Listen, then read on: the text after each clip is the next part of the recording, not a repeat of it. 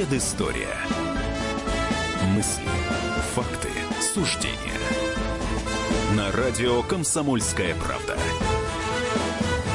Здравствуйте, друзья. Предысторию вспоминают традиционно Иван Панкин, мой коллега Павел Пряников, историк, журналист, основатель портала толкователь.ру. В этом выпуске мы а, возьмем две темы, обычно мы берем четыре, в каждой части мы обсуждаем какую-то одну тему. В этот раз у нас несколько отступлений от наших стандартных норм. Мы сделаем два экскурса в прошлое и потратим на это, соответственно, по две части нашей программы. Первые две посвятим экскурсу в прошлое, а, поговорим о нашем военном присутствии в других странах. Имеется в виду присутствие Советского Союза. Ну, конечно, э, все это на фоне новостей Сирии, это тема номер один. И хочется, конечно, вспомнить, где вообще присутствовали э, российские военные в качестве советников или в каком-то другом качестве. Это, конечно, и африканские страны, и какие-то другие страны. Не берем Афганистан, ну и Сирию, соответственно, я думаю, что этих новостей сейчас и так хватает. Афганистан не берем, потому что про Афганистан мы много раз с Павлом уже рассказывали. На сайте kp.fm.ru вы можете найти эти выпуски и послушать. Итак, я так понимаю, Павел, что первый раз мы были вот первый раз мы отправились за рубеж в качестве военных советников, наверное, в Испанию в 1936 году, правильно? Да, правильно. Правильно. Это Испанская война 36-39 год. Это изменение стратегии Советского Союза. Это большая заслуга советской внешней разведки и вообще советских спецслужб, когда поняли, что нужно э, переходить от прямого противостояния с нашими противниками. Напомню, что последнее такое противостояние — это советско-польская война, неудачная для нас. Приняли решение переходить... Какой год? Какой? Это 21 год. Да, э, приняли решение переходить э, к тактике военного присутствия, к тактике ограниченных операций, но, как показало, э, показали эти э, исторические факты, это стало очень эффективной стратегией. Первый раз ее испытали в Испании. В общей сложности в Испании советских военных специалистов и спецслужбистов было около пяти с половиной тысяч. Это вообще была такая первая интернациональная война, потому что с обеих сторон воевали люди из разных стран. Э, на стороне Франка воевали, естественно, испанцы-республиканцы правые, э, были там немцы, итальянцы, э, некоторое количество латиноамериканцев, а на стороне левых сил, э, законных сил, э, кроме СССР воевало огромное количество левых со всего мира. Э, вообще только официально поддерживали тогда э, левое правительство Испании две страны, э, СССР и Мексика. Но вообще участвовал до 30 тысяч добровольцев. Вот из них 5,5 тысяч, то есть получается почти 20% было советских специалистов. Естественно, главной целью ставилось э, выбить правых из Испании, получить союзника еще одного. Напомню, что в то время, в 1936-1937 годах, у нас их был минимум. То есть мы, то есть имели... мы воевали против Франка, Мы воевали понимаю? против Франка, против правых. Фактически это первая война против э, гитлеровской Германии и фашистской Италии, такая на чужой территории. Когда поняли, что, в общем-то, ограниченным таким контингентом войну не выиграть, тогда пришли к выводу, ну, какой-то минимум получить, например, от испытания техники. Это была первая танковая война, вообще вот война с использованием новых видов вооружений, уже современных самолетов, э, которые подразделялись там на истребители, штурмовики, стратегические бомбардировщики. Это новые виды артиллерии, и это, конечно же, новые виды танков.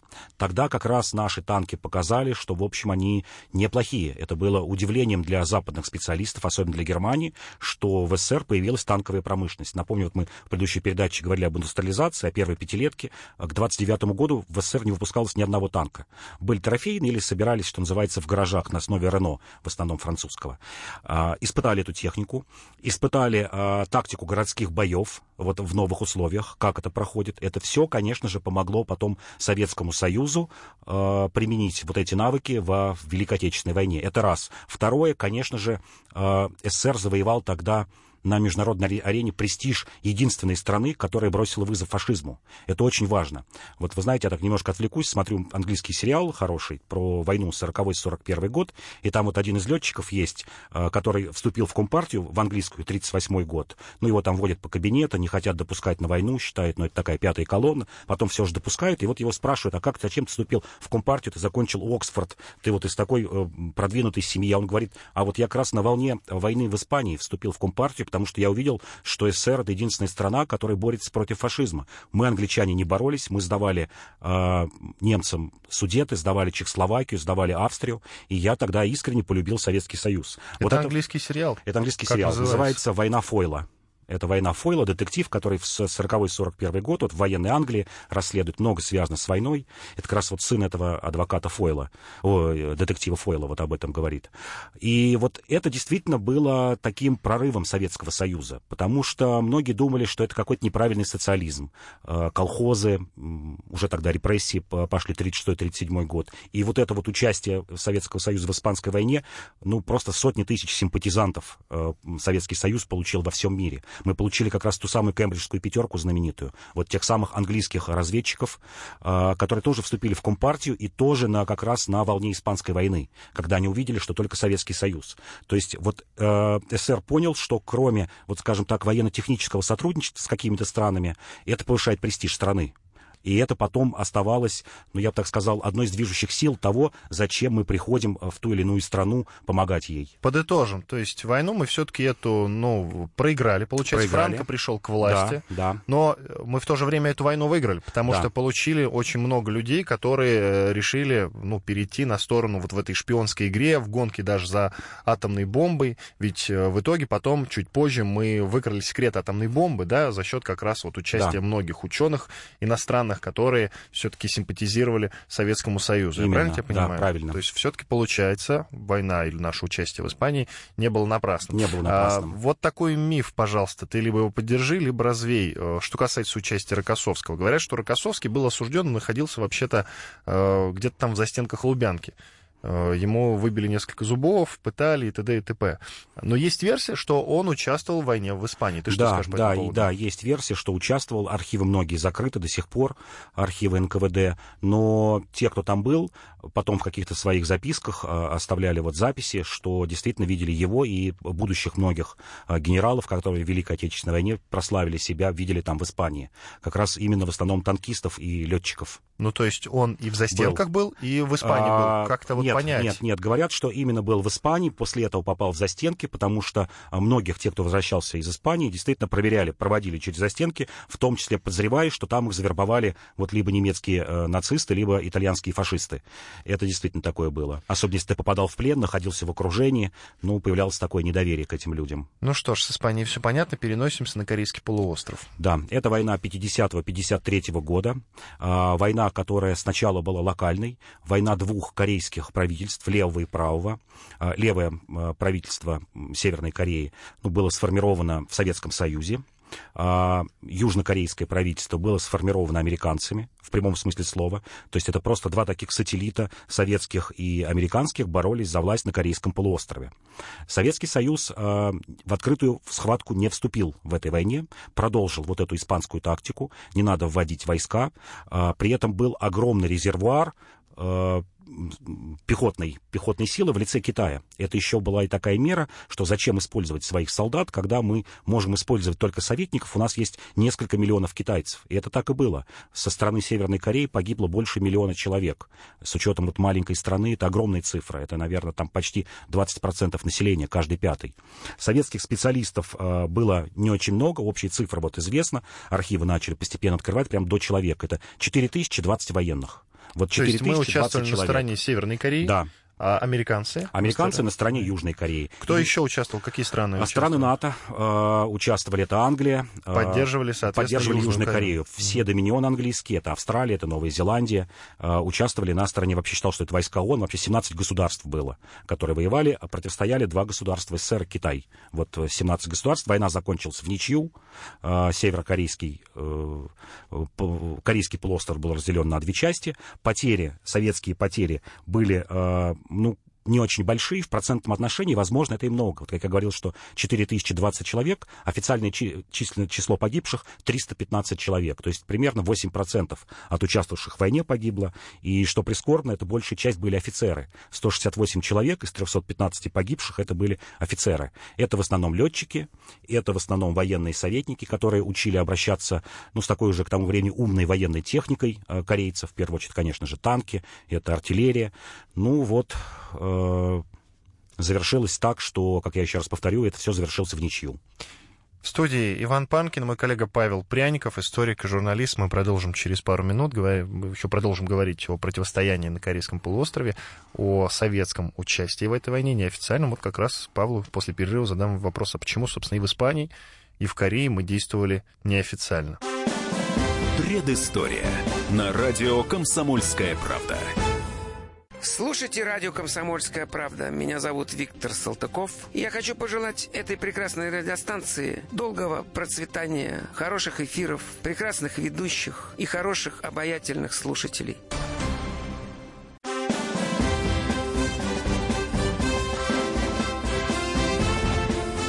Предыстория. Мысли, факты, суждения. На радио «Комсомольская правда». В студии радио «Комсомольская правда» по-прежнему Иван Панкин и мой коллега Павел Пряников, историк, журналист, основатель портала толкователь.ру. В этом выпуске, я напомню, мы говорим о советском присутствии вот в других странах, во время конфликтов других стран. Казалось бы, зачем нам это нужно? Зачем мы, например, отправились э, вот в Сирию, в Афганистан? Ну, про Сирию сейчас много говорят, про Афганистан много говорили, а мы решили вспомнить предысторию, например, о советском участии в Испанской войне в 1936 же году, да, да это было, да. вот, а, о войне на Корейском полуострове с 50 по 53 год. И вопрос, который я не, не успел задать Павлу, в прошлой первой части нашей программы, Павел, почему мы помогали там той или иной стране. В случае с Испанией мы воевали против Франка, в случае с корейцами мы помогали северным корейцам. Почему мы действовали неофициально?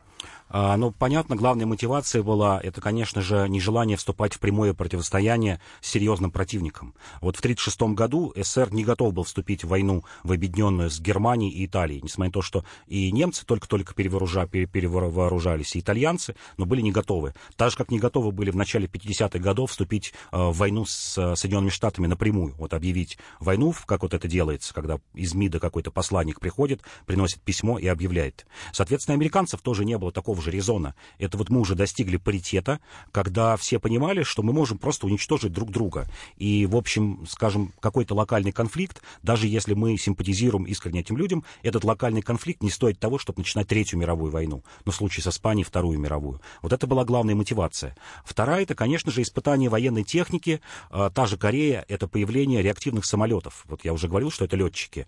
И в, сбили наши летчики огромное количество. В общей сложности 1309 самолетов было сбито советскими, советскими летчиками. Из них э, в воздушном бою 1097 и 212 зенитчиками.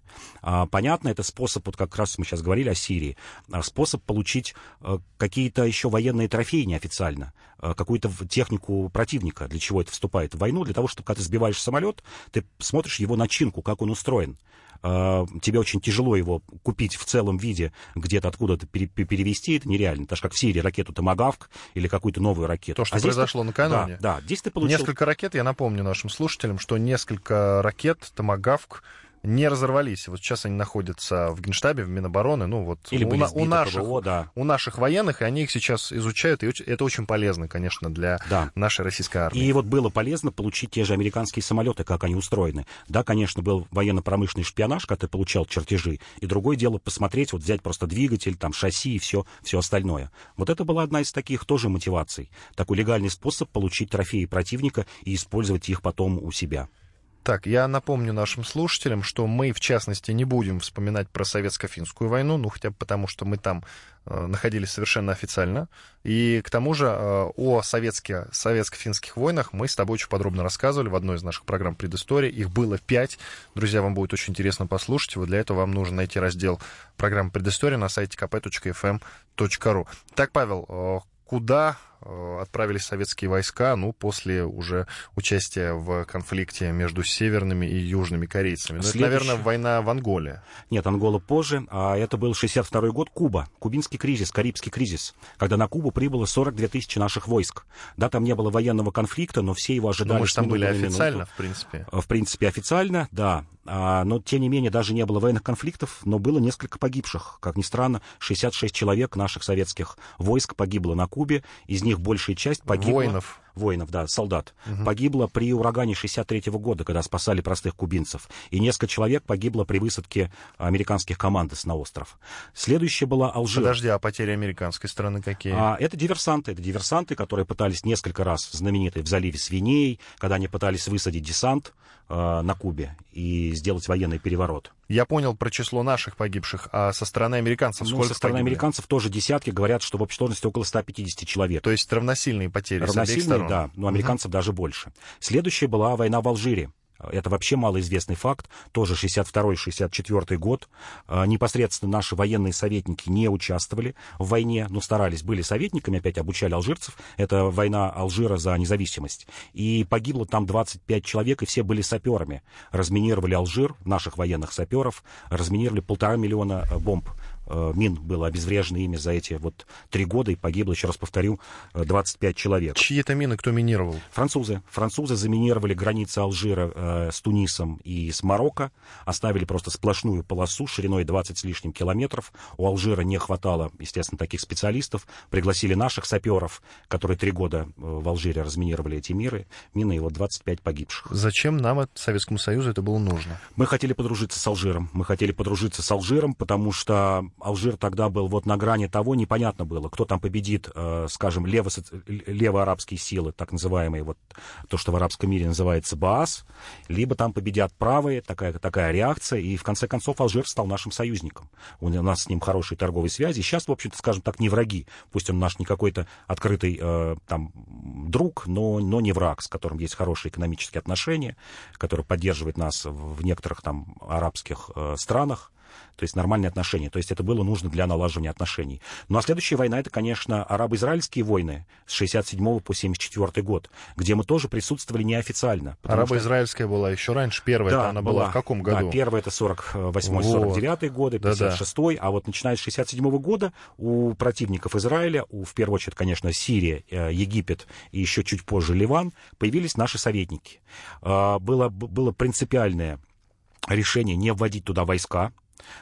потому что считалось, Турция состояла в НАТО, с Турцией были очень плохие отношения в то время. Все боялись, что турки перекроют проливы Босфор, Дарданеллы, и мы не сможем полноценно снабжать наши армии. Поэтому было принято решение, вот еще почему, когда мы говорим неофициальный ввод, это делалось для того, чтобы вот не вызвать какой-то большой конфликт с Турцией. Наши советники были и летчики, и зенитчики, и военно-морской флот были и в Сирии, и в Египте. В Египте стоял это вот самый такой пик, это 69 год, развернули э, советский зенитно-ракетный дивизион 21 21 дивизион, и было два полка МиГ-21. И в общей сложности 15 тысяч военных наших было. Потери были небольшие. Вот за эту семилетку с 67 по 74 год в Египте погибло наших военных 49 человек, а в Сирии трое. 52 человека, это в общей жертвы за 7 лет. Это, в общем, небольшие, с учетом того, что эти арабо-израильские войны с обеих сторон унесли десятки тысяч человек. Уточню для наших слушателей, что мы воевали на стороне арабов, соответственно. Ну, как да. воевали на стороне арабов? Мы спонсировали э, арабскую да, сторону. Военно-техническое, э, военно-технические советники, да, обучали, обучали, направляли. Понятно, египтяне не могли справиться с современными РЛС, то есть мы обучали их, обучали летать на мигах, обучали, например, наши тральщики, разминировали, советские тральщики разминировали около Египта э, то, что мины поставили израильтяне. То есть всю сложную техническую, вот такую военно-техническую работу проводили наши специалисты. А Израиль, соответственно, спонсировали американцы. Да, ну, американцы. это просто для того, чтобы уточнить этот момент. Итак, а еще какое у нас было присутствие в Африке? Вот мы про Алжир, в Африке Алжир раз, сказали, да, да. а еще? Да, в Африке была огромная еще война между э, Сомали, Эфиопией, Сомали и Эритреей, и это растянулось ну, почти на 25 лет. С 1975 года мы оказывали помощь Эфиопии. Эфиопия — это одна такая, еще раз повторю, сплошная война. Сначала гражданская война с 1974 года по 91 война с Сомали с 1977 по 78 и война с Эритреей с 61 по 93 год. И вот с 74 по 93 год наши войска были в Эфиопии. В общей сложности прошло, прям есть точная цифра, Минобороны ее объявляла, открытую цифру, 11 143 человека. Вот за это время, с 74 по 91 год, чуть больше 11 тысяч. Погибло 79 человек. И погибли, вот можно судить как раз по э, тому, кто погиб, кто там присутствовал. Из этих 79 человек погибло два генерала и 69 офицеров. 71 из 79. То есть понятно, что были в основном офицеры, военно-технические сотрудники, 225 э, транспортных самолетов, был вот устроен такой воздушный мост. И вот в течение, получается, ну, почти 20 лет э, мы беспрерывно снабжали военной техникой Эфиопию, э, нашими военными советниками.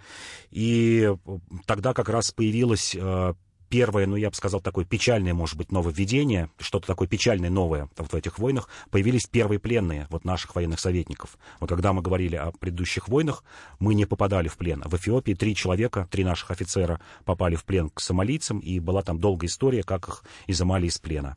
Но все закончилось хорошо. Все, да, закончилось благополучно. И как раз вот чуть позже мы переходим к, Ангу, э, к Анголе. В Анголе тоже было трое пленных.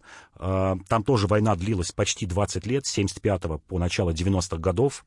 Через Анголу э, прошло, тоже есть точная цифра, 10 985 военных вот за, за 16 лет, с 75 по 91 год, тоже ну, схожая цифра. В Эфиопии было 11 тысяч небольшим, в Анголе тоже около 11 тысяч. И в Анголе погибло 54 наших человека. А, в Анголе была наша военно-морская база, было три станции РЛС, которые охраняла морская пехота. А, через эти войны прошли много наших вот нынешних политических деятелей, например, Игорь Иванович Сечин, сейчас, который глава Роснефти, был военным переводчиком в Анголе, вот как пример. А, и это действительно позволило, когда мы тоже говорим, зачем мы это делали, это позволило нам подружиться с Анголой, и, в общем-то, и до сих пор сохраняются хорошие отношения, в том числе экономические с этими странами. Ну что ж, прервемся на четырехминутный перерыв. В студии радио «Комсомольская правда» Иван Панкин, мой коллега Павел Пряников, историк, журналист, основатель портала толкователь.ру. Уже следующие две части мы посвятим другой теме. Предыстория. На радио «Комсомольская правда». Прекращаю свою деятельность на посту президента СССР. А на небе тучи. Илья Ковальчук! Я не верю своим глазам! Это с нами уже явно было. Это дежавю. Воспоминания о прошлом, о том, что было в детстве и молодости, то, что мы бережно храним в памяти – Программу «Дежавю» слушайте по будням с 11 вечера по московскому времени.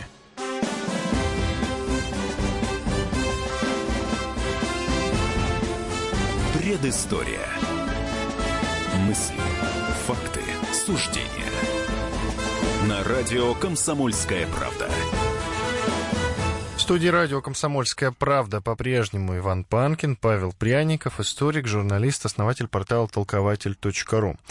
Итак, в следующие две, следующие две части нашего эфира мы посвятим такому экскурсу в прошлое, как внутренний терроризм, так называемый. То есть отправляемся в 1862 год. Это покушение на Александра II. Без какой-то привязки к дате, просто мне захотелось в определенный момент разобраться, откуда берет начало, с чего вдруг вообще э, с, вот в Российской империи начался такой внутренний террор, с чего вдруг у людей возникло желание э, к покушению на царя-императора, ну, просто вот откуда ноги растут, что называется, и что конкретно привело впоследствии к двум революциям 1905 года и 1917 года соответственно. Итак, Павел, 1862 год, покушение на Александра II. А, я знаю, что покушений было несколько, а, и одно из них было, ну, как-то некорректно, фатальным. наверное, говорить удачным, фатальным, да, да, ты правильно сказал, фатальным. Итак, с чего вдруг и что за группировки этим занимались? Угу. А, да, действительно, 1862 год. Петр Зачиневский выпускает манифест террора. Народовольцы этот манифест подхватывают, и начинается эра э, террора. Эра террора, первый, первый этап в 1866 году э, было, ну, вот почти, что называется, удачное такое э, покушение на Александра II. Это выстрел Дмитрия Каракозова.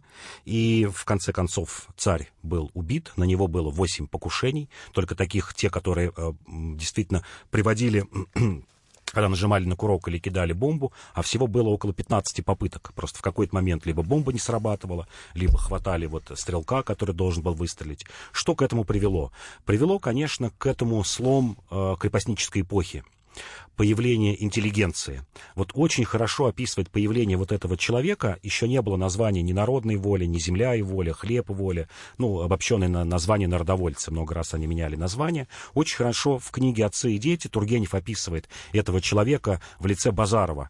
Книга Тургенева писалась 1860-61 год. Базаров — это нигилист, такой циник, ницшанец, как потом стали называть.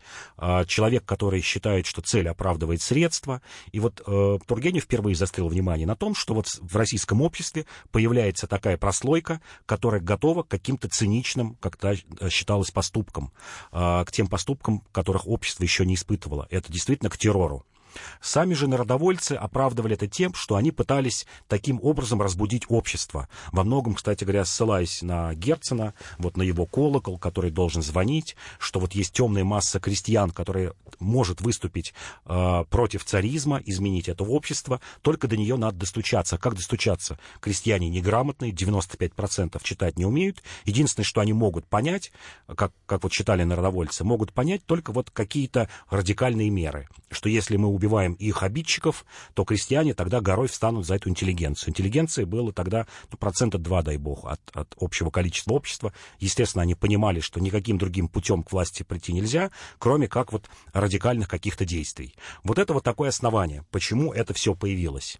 И вот в терроре революционных групп российских можно выделить таких два этапа. Вот первый этап это с 1862 года по 1881 год. Это вот чуть меньше 20 лет, вот до момента убийства Александра II. И второй этап это с 1901 года и примерно до 1911. Вот трактует, что 11 год убийство Столыпина. Хотя террор массовый к тому времени прекратился, но вот такое десятилетие. Получается, что вот первая двадцатилетка и вторая десятилетка.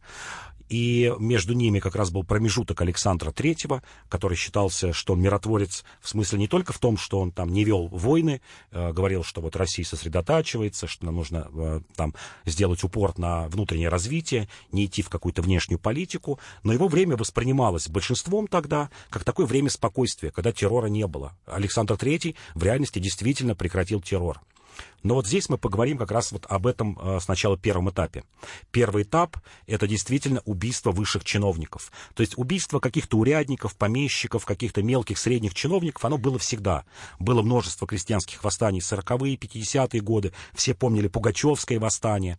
Но вот целенаправленное убийство высших чиновников, оно, конечно, поразило тогда российское общество и поразило российское чиновничество. Речь именно о покушениях сейчас и покушениях идет. Не просто там э, убийство на фоне какого-то да, конфликта. Да, да, а именно да, покушение да, с целью убийства. Да, потому что убивали губернаторов, убивали, э, убивали министра внутренних дел, убивали высших чиновников.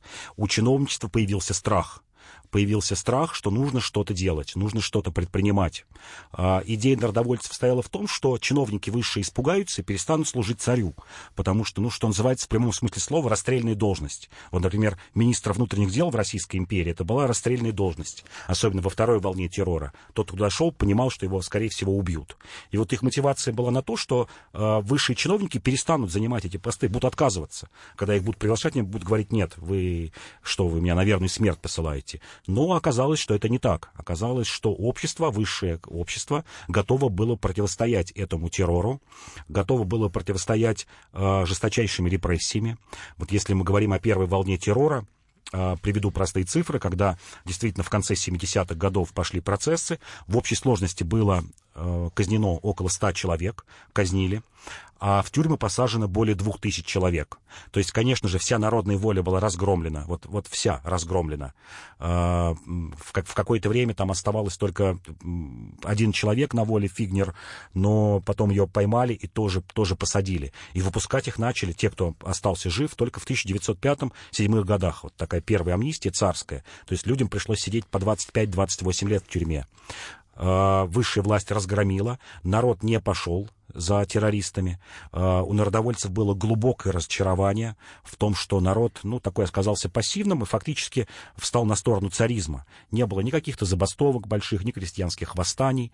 Это сыграло свою положительную роль, конечно же, для возникновения марксизма и вот то, что называется других революционных групп, которые поняли, что э, одиночными какими-то террористическими актами, если э, сделать, не, сделать почти ничего нельзя, и нужна какая-то э, прочная сила с региональными ячейками. Но тем не менее, тем не менее, э, большинство партий, которые появились в 90 в конце 90-х годов, в начале нулевых, не отошло от террора. Вот это, конечно же, что называется, истории ничему не учат. Вот это была какая-то странность.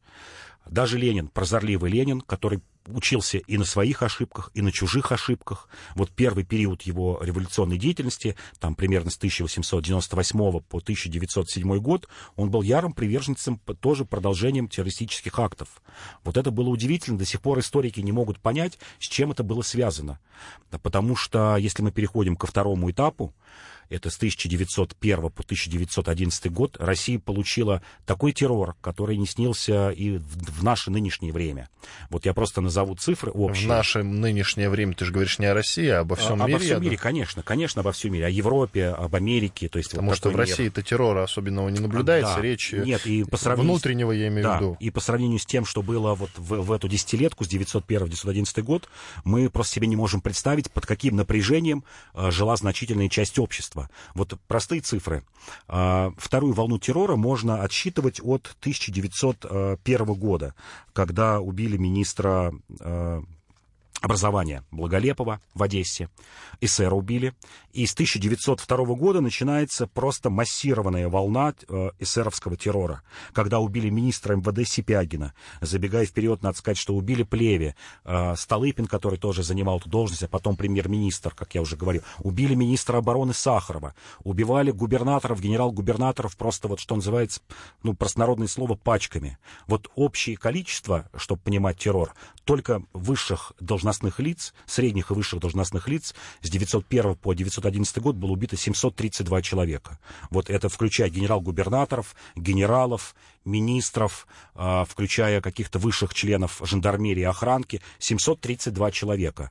А общее количество жертв террора достигало 11 тысяч человек. 11 тысяч, вот представляете? То есть, ну, в среднем по тысяче в год, если 901 по 911. Но ты ничего не рассказал, вот, например, про человека, который покушался на Александра II, как его звали, откуда он, что, Ну, что за мотив у него был? то там было несколько человек. Это и Каракозов, это была э, члены народной воли э, Халтурин, который совершил взрыв в 1880 году в Зимнем дворце, когда хотел взорвать. И, конечно же, Гриневецкий. Гриневецкий, который и убил, э, бросил вот бомбу в 1 марта 81 года, убил Александра II. Э, ты правильно заметил, что здесь надо посмотреть, э, кто эти были люди. Это были люди, люди из интеллигенции. Это вот, как я еще раз повторю, интеллигенты. Студенты, э, очень много было детей э, священников, э, то, что называлось тогда Поповичи. Э, это был такой вот высший срез радикальной интеллигенции. Как тогда говорили, э, есть такой исследователь Гейфман, Анна Гейфман, американский историк, который изучает русский терроризм, она говорит, что это вот такой сплав радикала и уголовника. Вот Нечаев, который написал свой манифест нигилистический, э, знаменитый тоже революционер, народоволец, он вот впрямую, как и Базаров говорил, что цель оправдывает средства. Убивайте всех, вот примерно как говорили в средние века, убивайте всех, Господь своих разберет на небесах, что здесь никого жалеть не нужно. И вот этот радикализм, он передался затем во вторую волну, но там мы видим другой социальный срез. Вот вторая волна террора с 901 по 911 год. Мы видим, что уже примерно половина э, террористов это выходцы из рабочей среды. И мы видим еще один феномен. Примерно треть активных э, террористов это были женщины. Треть женщины, которые идут, это в основном эсеры.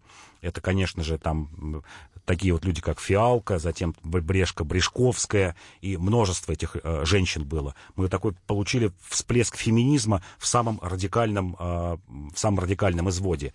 И еще третий феномен, когда вот я говорю, что появились рабочие, женщины, и третий феномен — это появление националистических групп. Вот если первая волна террора мы видим, ну, в основном такие жители больших городов, скажем так, славяне, русские, украинцы, то здесь мы увидели огромное число в террористах евреев, поляков, грузин, армян и так далее, вплоть до каких-то экзотических малых наций. Что являлось этой причиной? Это, конечно же, такое национальное самосознание. Это раз. А второе, во многом этот террор был ответным террором. Террор начинали именно правые группы. Это, конечно, черносотенный террор. Когда мы говорим, вот я произносил цифру, что там больше 11 тысяч человек было убито с радикальными террористами левой направленности. Здесь не нужно забывать, что в, в еврейских погромах погибло тоже около 10 тысяч человек. Это примерно вот сопоставимые величины. И вот эти погромы, они вынудили многих евреев просто уйти в этот радикализм и, и что называется, мстить. Появились группы самообороны. Это прям вот знаменитые такие э, группы, из которых выросли еврейские партии «Бунт» и «Паалейцион». И когда мы говорим, например, об РСДРП, э, о большевиках, о будущих большевиках, мы не должны забывать, что она выросла на базе еврейской партии «Бунт». И вот подключение национальных меньшинств, оно, конечно, очень радикализировало этот протест. Иван Панкин, Павел Пряников, историк, журналист, основатель портала толкователь.ру в студии радио «Комсомольская правда». Сейчас прервемся на две минуты, после этого продолжим. Оставайтесь с нами. Предыстория на радио «Комсомольская правда». Привет, я Найк Борзов. Вы слушаете радио «Комсомольская правда».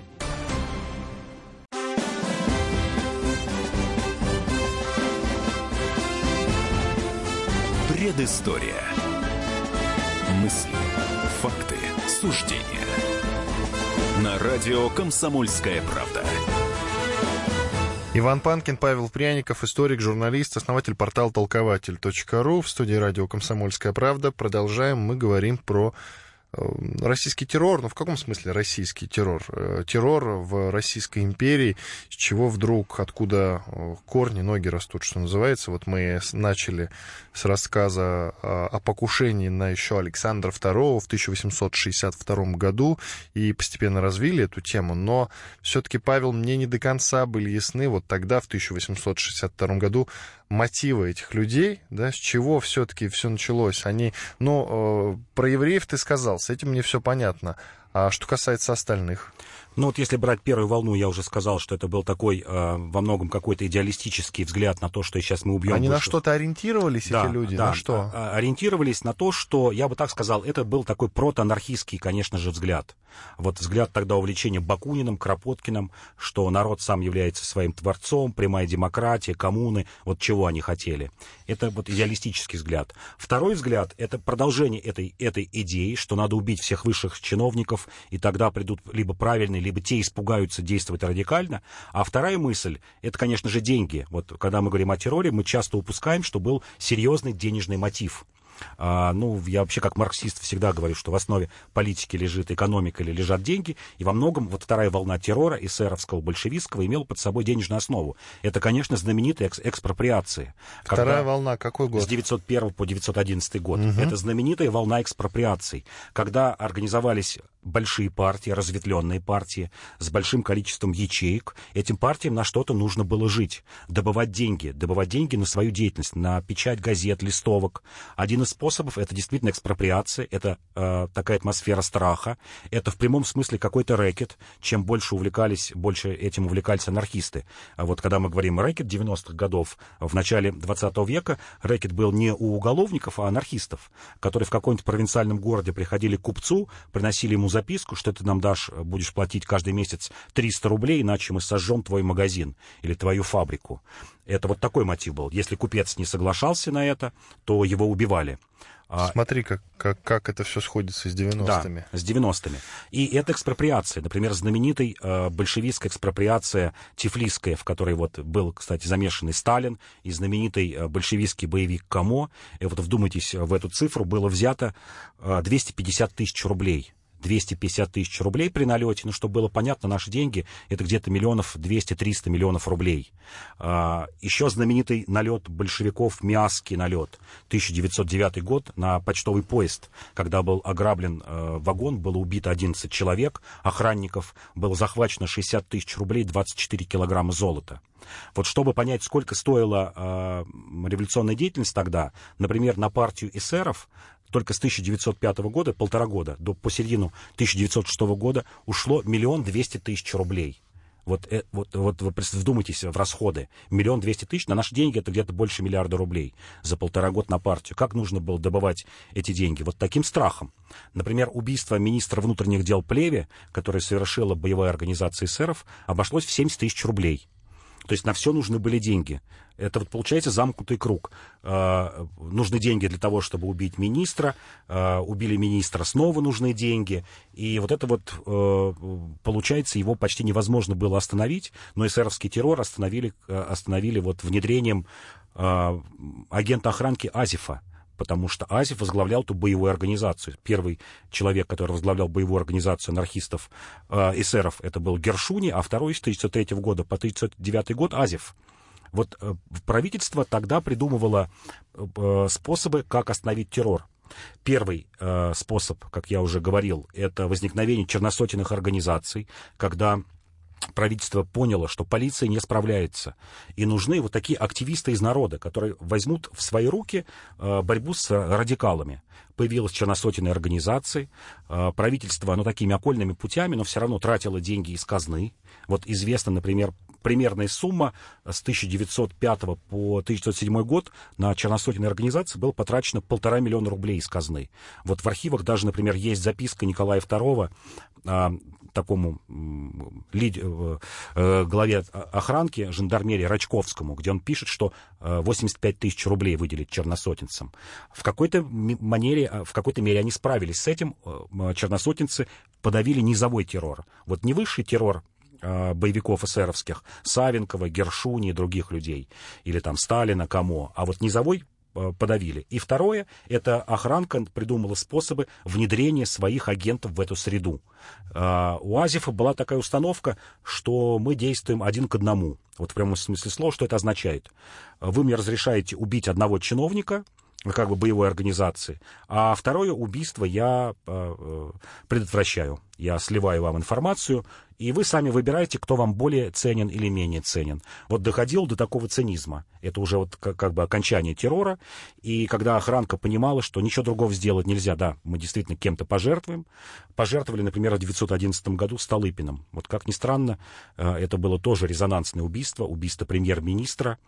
Э, когда до сих пор историки гадают, э, была ли это спецоперация, санкционированная с самого верха Николаем II, была ли это такая низовая а, что называется, инициатива жандармерии, охранки, или это был, скажем, эсеровский террор, который просто разменяли, как я уже говорил, Азев говорил, что мы меняем одно убийство на другое, что просто охранка согласилась с тем, что убьют Столыпина, но, например, не убьют кого-то другого. Но а я в... не думаю, что стали подставлять бы такого человека, да, как Столыпин да, могли не поставить. Я говорю, до сих пор вот нет, есть три версии, три версии, да. Ты и какой склоняешься? Я склоняюсь все же ко второй версии, что э, охранка использовала э, эсеров для того, чтобы убить Столыпина. Сверху от Николая II не было э, как бы такого разрешения. Это была такая низовая инициатива спецслужб, вот так можно сказать, низовая инициатива спецслужб, потому что Столыпин, ну, раздражал тогда очень многие высшие круги раздражал своими реформами. Многие считали, что это заведет страну в тупик, хотя мы сейчас понимаем, что Столыпинские реформы, возможно, как раз и вытащили бы Россию из вот того кризиса, в первую очередь такого кризиса идеологического. И я вот почему-то уверен, что был бы жив Столыпин, он бы не допустил и Первой мировой войны потому что был противником всех войн. Давай пройдемся по всем покушениям, которые были со времен Александра II, про покушение на Александра II включая фатальное, ты и рассказал, остальные менее интересные. А вот на, что касается покушений на других царей-императоров? А, ну, действительно, тут надо просто перечислять, я говорю, список будет огромный, более 700 человек. Но вот если говорить а, про первую волну террора, это убийство... Я имею в виду на царей. А, на царей. Только на царей. Да, на царей. Вот как ни странно, Николая II а, не было а, таких покушений, хотя у большевиков была идея причем была идея у Красина. Красин, большевик Красин, возглавлял так называемую техническую, военно-боевую техническую группу большевиков. Вот у него была идея выкрасть Николая II, не просто убить, а украсть украсть Николая II, и до сих пор, кстати, гадают, все к этому шло, эта операция прорабатывалась больше года. На нее было потрачено 70, 70 тысяч рублей для того, чтобы каких-то осведомителям деньги э, оплачивать их информацию. Хотели выкрасть его из Петергофа, и потом уже, вот что называется, обменять на, на какие-то очень серьезные политические уступки. Вот это вот не получилось. Убийство было действительно Александра II, а на Александра III было два покушения, в том числе вот этот знаменитый взрыв поезда, в котором он получил травму э, Но поезд э, поднял сам, да, чтобы да. члены его семьи сумели выбраться. Да. А в остальном, как я уже говорю, это расстрельная должность, как я уже говорил, министр внутренних дел. Расстрельные должности это генерал-губернаторы Петербурга и Москвы, которых убивали вот несчетное количество, и крупных городов. Харьков, Одесса и вот другие губернские города. А, и, конечно же, ну, что называется, совсем безвестные люди, начиная от каких-то приставов, урядников и полицейских чинов. А, это вот тот самый низовой террор, который в основном был уже у анархистов. Я хочу вспомнить покушение на Ленина, коих было несколько, но были достаточно удачные, включая покушение, э, которое совершил Каплан. Это да, это вот продолжение сэровского террора уже во время э, гражданской войны. Здесь, конечно же, нужно сказать, это убийство э, германского посла Мирбаха, который совершил Яков Блюмкин. Это вот такой тоже знаменитый э, террористический акт, 18 год, июль 18 года. Это действительно покушение на Ленина. Это убийство Урицкого, Володарского. То есть эсеровский террор, он продолжался до начала 20-х годов. И последнее такое громкое дело, это взрыв э, в 27 году э, Дом культуры э, партийных работников, при котором тоже погибли люди. Это вот самый последний, я бы сказал, окончание э, террора, это 27 год. И вот если смотреть эту точку с 901 по 27 год, можно рассматривать как четверть века огромного террора в Российской империи. И это наложило, кстати говоря, огромный, э, ну, я бы сказал, негативный отпечаток на людей, которые воспитывались в то время. А, террор показал низкую стоимость человеческой жизни. Вот когда мы говорим об взаимном озверении людей во время гражданской войны, коллективизация, репрессия, мы просто должны помнить, в каком окружении жили люди в то время. Люди жили в окружении бесконечных смертей. Смертей во время террора, голода, Первой мировой войны, гражданской войны. То есть э, какая-то свободная, э, вольная жизнь э, с безопасностью, она оказалась многим просто каким-то раем. И миллионы людей жили, вот что называется, в такой в среде агрессии, проживали вот четверть века. Что ж, спасибо тебе большое. Иван Панкин и мой коллега Павел Пряников, историк, журналист, основатель портала толкователь.ру были с вами. Всего вам доброго, до свидания. До свидания. Предыстория. На радио «Комсомольская правда». Садомиты, извращенцы, моральные уроды. Они повсюду. Но у нас есть он, Виталий Милонов. Потаскушки и либеральные сетевые хомячки. Закончилось ваше время, наступает наше время, наступает программа «Депутатская прикосновенность». Будет жарко, а возможно и больно. Программа «Депутатская прикосновенность» с Виталием Милоновым. Каждый вторник с 9 вечера по Москве.